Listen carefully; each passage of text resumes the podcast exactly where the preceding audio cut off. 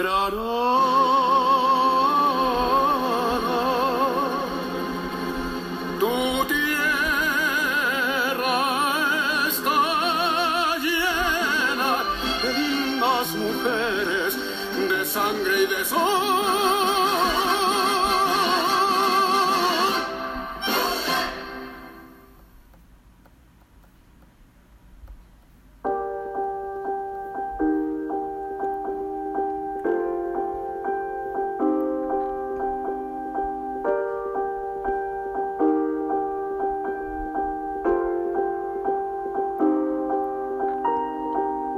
Y continuamos con este su podcast favorito, La Embajada, donde les traemos toda información referente a comercio, negocios, el billuyo, pues, para que no se queden callados cuando sus tíos se pongan a hablar sobre política. Agradecemos a nuestro patrocinador, la Universidad Mundo Maya, por prestarnos su cartera para haber podido invitar a la licenciada Frida Álvarez. ¿Quién? O sea, yo, que nos continuará platicando sobre los temas del día de hoy.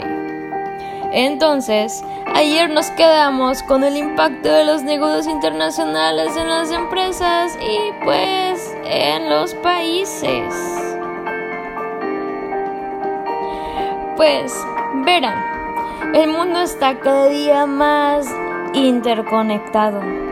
Hoy en día, la apertura comercial y el libre mercado ha generado grandes posibilidades de negocios con otros países y genera mayores ingresos y oportunidades para las empresas y pues los países. Los negocios internacionales son el estudio de las transacciones que tienen lugar en el extranjero para satisfacer las necesidades de los individuos y las organizaciones. Es decir, los negocios internacionales abarcan las actividades comerciales que se desarrollan en más de un país. Esas pueden ser exportaciones, importaciones, licencias, franquicias e inversión extranjera directa. Pero las preguntas que caben hacer aquí el día de hoy, hoy, hoy, son, ¿es importante los negocios internacionales? ¿Cómo beneficia los negocios internacionales a un país? Podría imaginar una situación en la que cada país no hiciera comercio con otros. ¿Podría suceder? ¿Sí o no? Y seguramente la más importante, ¿cómo las empresas pueden participar en los negocios internacionales? Pues bueno, los negocios internacionales son importantes y necesarios porque el aislamiento económico se ha vuelto imposible. Dejar de participar en el mercado global asegura a una nación la caída de su influencia económica y esto lleva consigo al deterioro de la calidad de vida de sus ciudadanos. Por el contrario, la participación exitosa en los negocios internacionales contiene la promesa de esa mejora y una mejor sociedad. Asimismo, cuando una empresa opera internacionalmente, debe considerar su misión y su visión, es decir, qué intentará hacer y en qué se convertirá a largo plazo. Sus objetivos, sus metas de rendimiento específicas para poder cumplir con la misión y visión, y su estrategia, los medios, pues, para lograr ese objetivo. Hay tres objetivos importantes que inducen a las empresas a participar en negocios internacionales. Expandir las ventas, adquirir recursos y minimizar los riesgos. Por ende, es necesario que las empresas que deseen realizar negocios a nivel internacional cuenten con una ventaja competitiva. Esas ventajas competitivas pueden relacionarse, por ejemplo, con ventajas en precios, donde se puede vender un precio más barato que en la competencia, o contar con ventajas de diferenciación, donde se busca que el producto ofrecido al mercado internacional sea percibido como distinto. Eso por medio de herramientas promocionales, por ejemplo.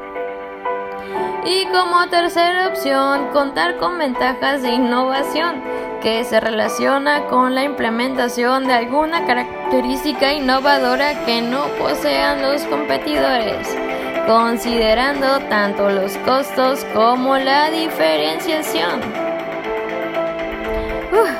es muchísima información.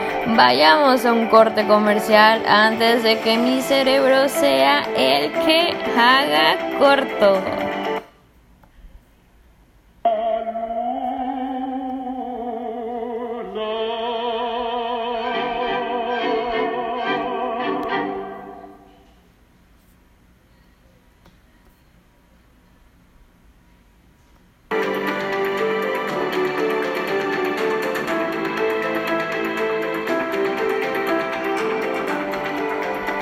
Buenísimo el tema, ¿no? Pues continuamos con esta hora llena de información sobre el mundo allá afuera. Asusta, pero es como las mujeres me han contado. Hay que comprenderlo, analizarlo, si no, ni les cuento. Seguimos entonces con una gran duda que todos estamos teniendo esos últimos meses. ¿Cómo funciona entonces el decreto de repatriación de capitales? Como ustedes no saben, y yo también no sabía, pues mejor vamos a preguntarle a la Frida del pasado. Quizás ella nos pueda medio orientar.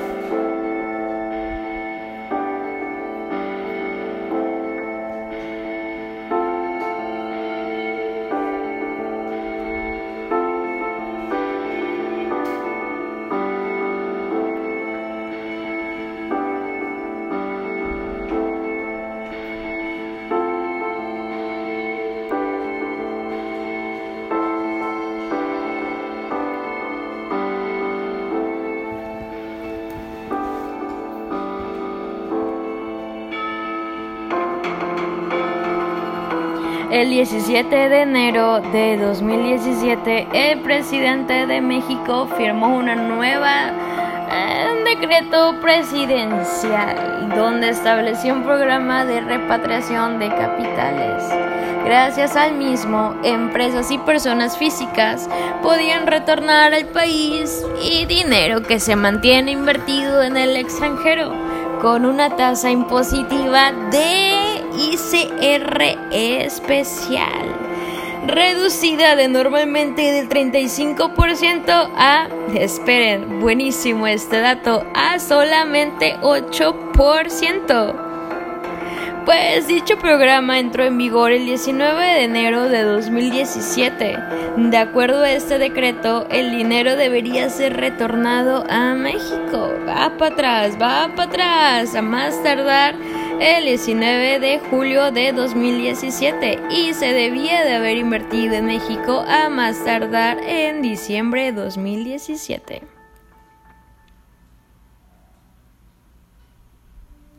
Sin embargo, el pasado viernes 14 de julio, el presidente Enrique Peña Nieto anunció esta prórroga se establece que los recursos pueden ser retornados hasta el 19 de octubre del presente año.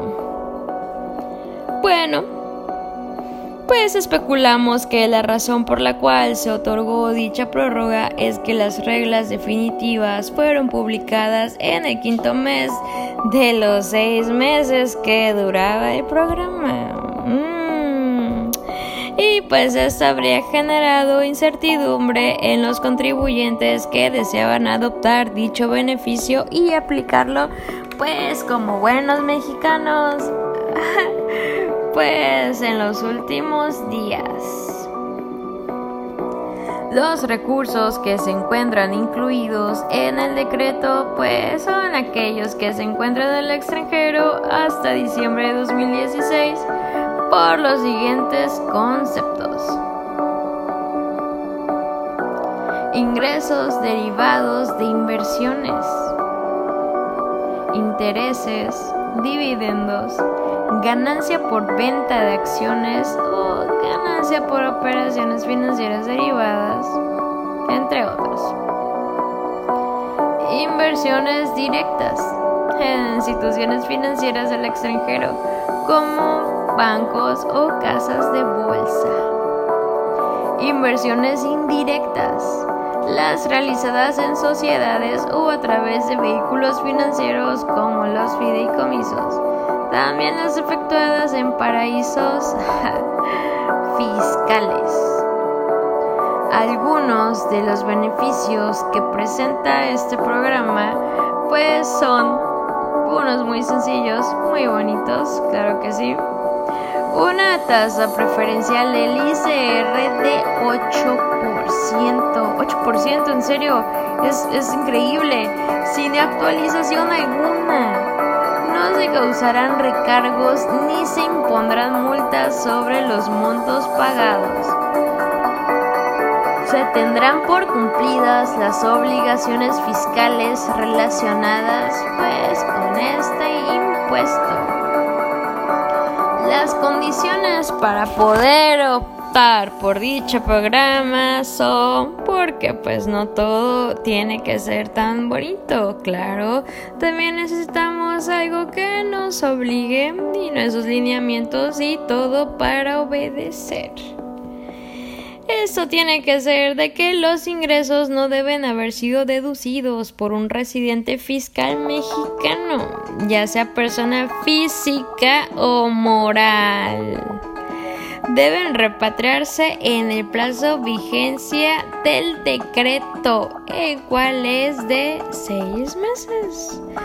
Los recursos repatriados deben permanecer invertidos en México por un plazo mínimo de dos años y deben invertirse en el transcurso pues del año. Es obligado que sean repatriados a México desde instituciones financieras del exterior a instituciones financieras mexicanas. La persona que realiza la transferencia de los ingresos desde el exterior debe coincidir con la persona que los recibe en México. Véngase para acá. O ser una parte relacionada en los términos de la legislación fiscal mexicana. Y pues no se tendrá derecho a deducción alguna. 8% es 8%, aunque no obstante se permite el acreditamiento de impuestos pagados en el extranjero. Respecto a los ingresos que se vayan a repatriar al país, pues el impuesto acreditable no podrá ser mayor al, ya lo habíamos mencionado, porque nos tiene en shock 8%. Bueno, vamos más despacio con esta parte. Uno de los aspectos centrales de este programa es la obligación de poder invertir en nuestro país los recursos que se retornan por al menos un periodo de dos años. Ándele, que esté dando vuelta, dale vuelta el dinero. Las inversiones están limitadas a los rubros que establece el decreto ya que las personas morales solo podrán invertirlo en la adquisición de bienes de activo fijo que sean utilizados en sus actividades. La adquisición de terrenos y construcciones ubicados en México. Proyectos de investigación y desarrollo de tecnología del propio contribuyente el pago de pasivos que hayan sido contraídos con partes independientes e inversiones de México en instrumentos financieros o en acciones.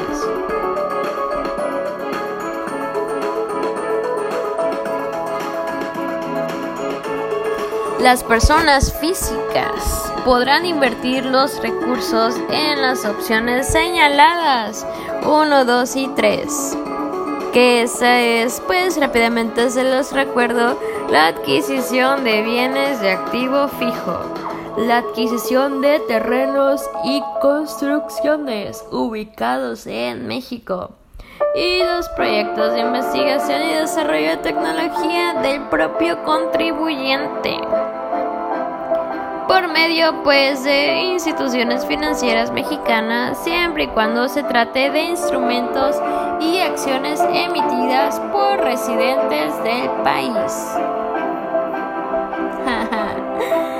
El impuesto que se genere conforme el presente decreto debe ser pagado en un plazo de... Eh, vamos a ponerle que sea... No sé. Pongámosle que sea no tantos días. No, sí, no, no creo yo que sea necesario tantos días.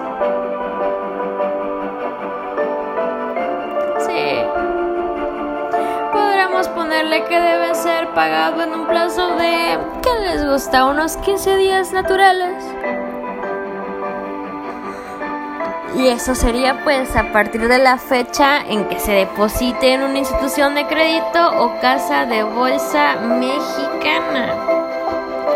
El decreto aclara que el contribuyente que opte por acogerse a los beneficios de este nuevo decreto no tendrá derecho a solicitar devoluciones ni compensaciones respecto de los ingresos que se beneficien del decreto.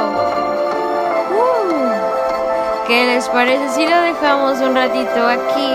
Me dejan tomar un vasito de agua y continuamos con este tema tan interesante.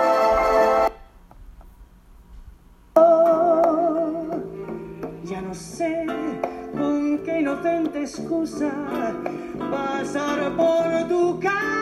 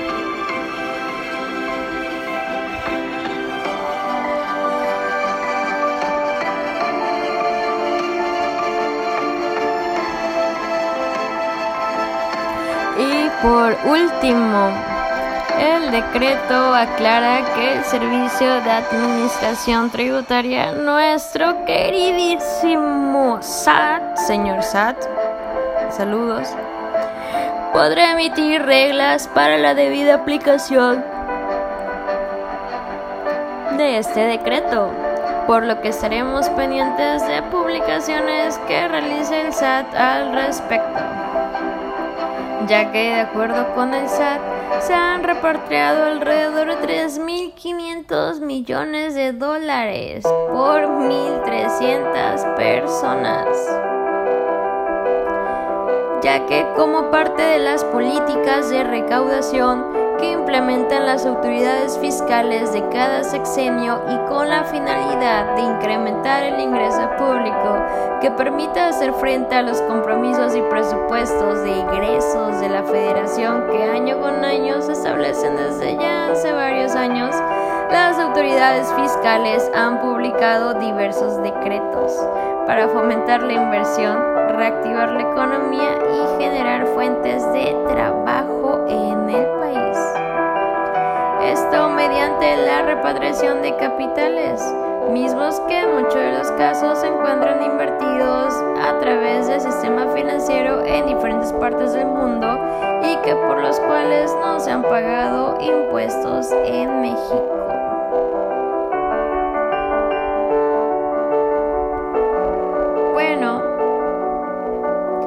los contribuyentes que no cumplan con cualquiera de las condiciones previstas en el suficiente decreto o no retornen para su inversión en el país los recursos referidos estarán sujetos a disposiciones legales que procedan. Ya que en estos órdenes de ideas, pues yo considero que pueden surgir una serie de cuestionamientos como los siguientes, que realmente pues vale la pena revisar para evitar situaciones que pudieran resultar molestas para los contribuyentes antes y después de acogerse el decreto. Bueno, para empezar, se deben retornar todos los recursos de inversiones que se hayan mantenido con anterioridad al 1 de enero de 2017 para estar en posibilidad de aplicar los beneficios del decreto.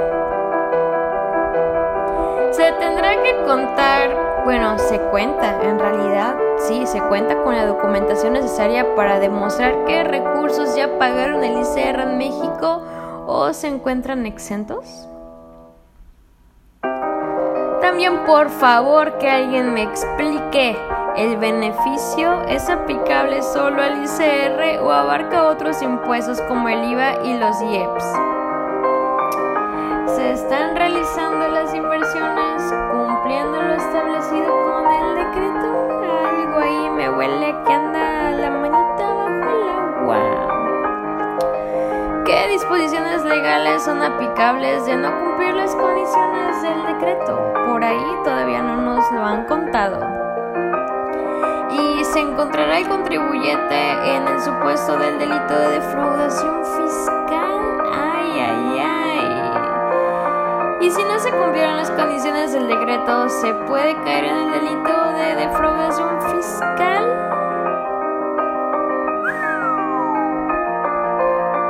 Interesante, ¿verdad? Pero pues se nos acabó el tiempo, muchachos. Hagan equipos de dos, ustedes y Diosito. Y nos vemos próxima emisión para continuar con este interesante tema y autorresponderme las preguntas, porque tristemente este podcast aún es de una sola persona. Bueno, muchas noches y buenas gracias les da su podcast favorito, La Embajada.